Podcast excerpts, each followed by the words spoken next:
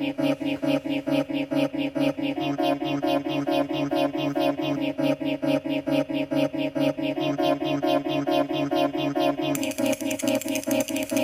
日が最後の日だったら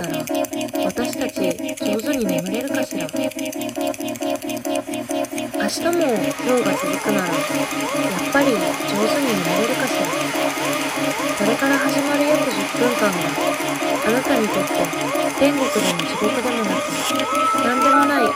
の終わりになりますように。お休み前に姫のためにラジオ消した？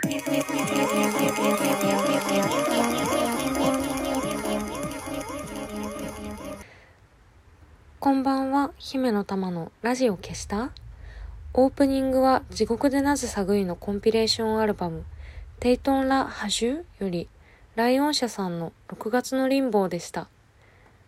この番組はラジオトークからいつかのどこかのあなたにお送りしております。えー、今日は南青山にあるギャラリースペースユイにえっと藤本匠さんの個展を見に行ってきました。えっとね、去年、もう11月になるか。11月末にあの、アーツ千代田って、ほら、あの、ほら、あの、とか言って、あの、千代田区にある、そりゃ、アーツ千代田だから、千代田区にあるんですけど、えっと、末広町かな？の駅から徒歩1分の、あの、ギャラリースペースがあって、そこであの、ウェイブっていう、えっと、グループ展があって、あの、グループ展って言ってもね、すごいんですよ。あの、すごい大規模で、100、人以上、なんか、すごいね、毎年やってるイベントなんですけど、今年は、あ、去年か、多かったみたいで、130人とかかな、出展されてて、で、その中にあの、宇野明さんとか、知り上がり寿さんとか、の、いろんな人が、あの、いるんですけど、あの、その中に藤本匠さんも出展されていて、で、私その時初めて拝見したんですけど、あの、なんて可愛いんだろうと思って、あのー、まだね、11月ってほんの数ヶ月前だけど、その時、私そんなになんか美術、美術、えー、っと、あの、まあ、端的に言うと美術音痴っていうか あの、全然ね、詳しくなくて、あのー、ちょっと話が横滑りするんですけど、小学生の時にあの、あれなんて言うんだろう、あの、彫刻の逆？彫刻の逆？えっと、削るんじゃなくて、人体を、えっとね、粘土で作るっていう授業があって、あのー、針金で土台を作ってそこに粘土で肉付けしていくんだけど、あの、私は本当に、なんで、まずその、美術、美術音痴って言ったらいいのかわかんないけど、ああいう美術がなんでわけわかってないかっていうと、まず物の構造を全く理解してないし、そもそも見てないっていうのが、あの、あって、人体なんてすごく難しいし、普段全く自分の体にも注意を払ってないから、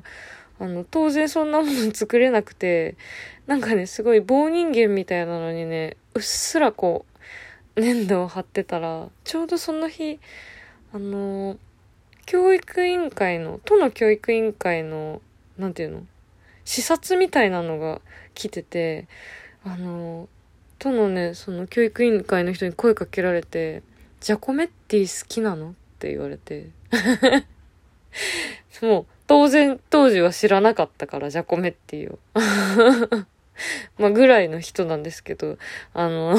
なんでその展覧会とかもね、見に行く、あの、習慣が全然なくて、っていうかその11月って、まだなんか私、それまで仕事の休みとかを全然ちゃんと取ってなくて、プライベートの時間が全くなかったから、本当になんかそういう時間を作んなきゃなと思って、ウェーブに行ったっていうのもあって、それでなんかその時、藤本さんの絵を見てすごく可愛いと思って、あのー、なんかね、えっとね、すごいこれ、え視覚情報を言葉で説明するのすごい難しいね。あの 藤本さんは置物とか食べ物とか、なんかそういう現実にあるものを描いてるんですけど、あの、なんかね、線の感じがね、すごいね、ゆるくね、揺らいでてね、すごく可愛いんですよ。で、なんかそれがすごく、なんて言うんだろう。現実にあるものの形をしてるんだけど、あの、二次元ならではの、なんていうのかな。こう、騙されてる感じっていうか、なんだろう。すごいね、線のね、感じがすごく、あの、ゆるくて魅力的で、あとなんか、全体的に、えっとね、オリエンタルな雰囲気の絵が、絵ですごく素敵なんだけど、配色もパステルカラーなんだけど、ちょっとこう可愛すぎない、ヒリッとする感じも、あの、あって引き締まっ、パステルだけど引き締まってるみたいな色合いですごい素敵で、で、なんかね、絵のね、中にね、あの、ちょっとずつね、顔が隠れてるの。なんか、顔があるものがね、あの、ちょこちょこ書き込まれてて、すごくね、可愛くて、あの、ホームページを、そのウェブ見に行った時にホームページすぐ検索して、3月に個展があるって書いてあって、3月かと思って、えー、結構先だなとか思ってたら、あっという間に 3月になってしまったという。でもずっと楽しみにしてて、あのね、今日やっと行ってきたんですけど、やっぱりあの、どれもすごい可愛くて、ウェーブはその、あの、一人一点なので、あの、大体出店してるのが、だから1枚しか見られなかったんだけど、あのー、いっぱい見てどれもねすごくあのー、さっき言ったみたいな魅力が世界観が統一されててもうねとっても可愛かったです。なんかそのホームページ見てすごい納得したのがプロフィールに97年生まれって書いてあって私の3つし3つ下4つ下か。サバ読んサバ読んでしまった。4つ下かな？なんですけどなんかね、すっごい納得するの。なんか、えっ、と、私が今28歳なので20代前半だと思うんですけど、なんか、まあ、その、私の周りだと、長谷川博士くんが、98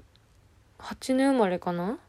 なんか、私にとっては、今の20代前半の人たちってもうね3つ4つしか年変わんないけどそんなことないか。21とか7歳とか違うの？やだ。まあでもねあのうちのおばあちゃんとかから見たらね誤差みたいな年齢差しかないんだけどなんか本当にセンスと賢さのバランスがすごいなと思っててなんかあの